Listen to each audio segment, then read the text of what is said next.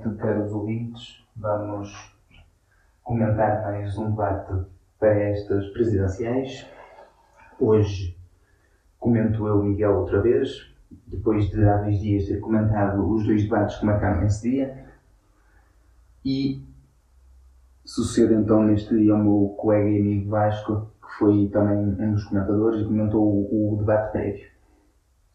Coube-me então debater, aliás, analisar o debate que decorreu entre Marisa Matias e Ana Gomes e que foi pautado por muita concordância.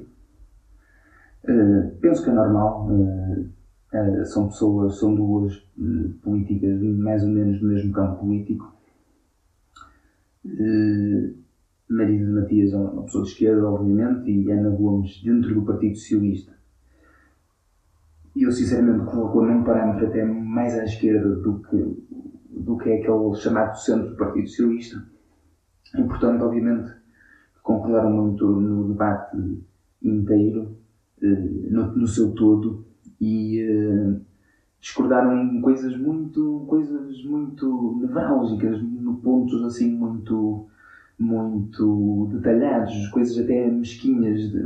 Posso recordar que a moderadora Clara de Souza, tá, eu tenho a elogiar, é uma excelente jornalista, e fez uma moderação exemplar, colocando questões de debate.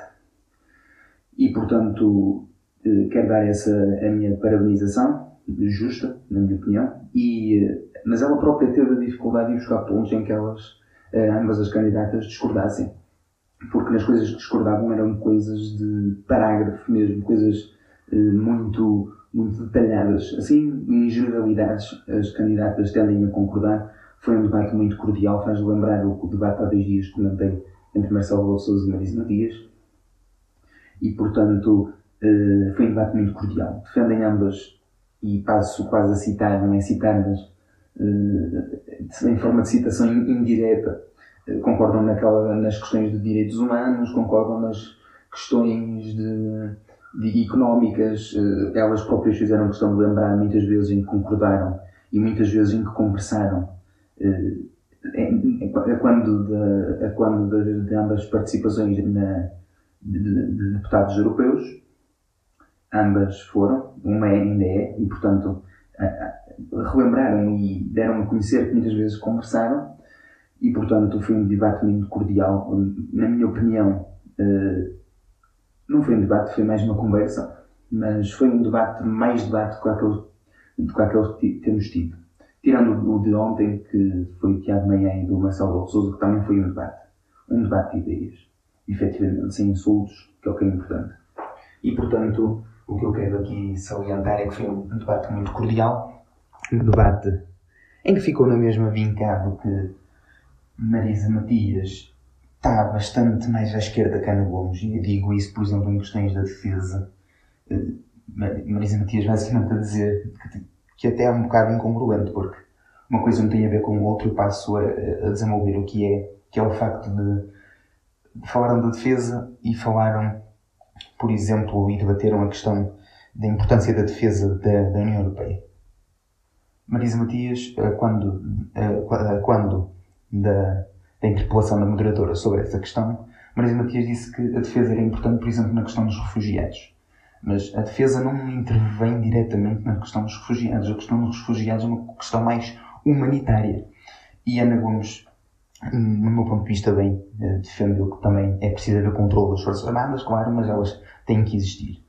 Eh, e outra coisa que é incongruente e, é até paradoxal é que, uns segundos depois, num outro tema, Ana Gomes puxou o assunto de que as Forças Armadas deviam ter sido uh, usadas mais cedo, por exemplo, na questão dos incêndios e na questão da, da pandemia, e Marisa Matias aí concordou, e é um bocado paradoxal, alguém que quer extinguir as Forças Armadas e que é contra a NATO e a participação de Portugal na mesma, venha, por exemplo, de, de falar sobre esse tipo de questões.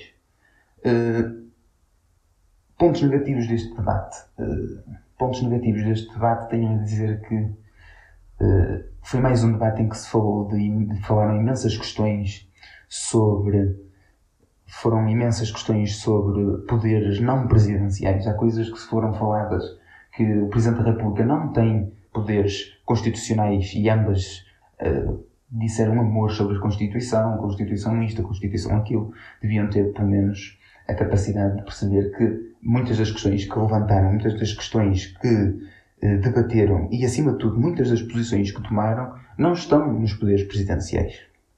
E, portanto, uh, foi negativo. Foi negativo também perceber, mais uma vez, que ambas as candidatas agora um bocadinho mais mistificado por ambas, estão efetivamente a concorrer contra André Ventura, porque ambas estão efetivamente a concorrer contra André Ventura e Marisa Matias chegou mesmo a dizer, aliás, ambas, acho que ambas chegaram mesmo a dizer que vão derrotar André Ventura. E portanto, acho negativo, porque devia-se combater, se alguém quer, quer ser candidato a Presidente da República, deve combater o presidente que lá está atualmente e não deve combater alguém que ainda não lá está e alguém que efetivamente não tem planos de lá estar. Uh, concorrer para o segundo lugar não é um bom presságio e, portanto, uh, essa questão da ilegalização do partido Chega. Ana Gomes teve um ponto positivo aí, que foi o facto de, uh, como quem sacou a água do capote de afirmações tecidas anteriormente, agora veio dizer, quase que a desculpar-se, mas aí esteve bem, efetivamente esteve bem que foi no facto de não apresentar a República que decide ou não da ilegalização dos partidos. É efetivamente o Tribunal Constitucional. E aí teve a sua cota de razão, eh, um pouco. Um pouco. um pouco estranho, porque no passado, como eu disse previamente, em outras entrevistas e em outros atos públicos, disse exatamente o contrário. E, portanto, uh, quero ressalvar esses, esses assuntos e tenho exatamente a mesma, tenho mesmo pena que ambas as candidaturas, por muito que eu seja uma pessoa do, do centro e do centro-direita, e por muito que não concorde com as medidas de esquerda, acho sempre saudável o pluralismo de ideias. Uh, mas o pluralismo de ideias tem que ser usado para vencer e não para derrotar e não para pessoalizar uma campanha, isso aí é, é sempre negativo.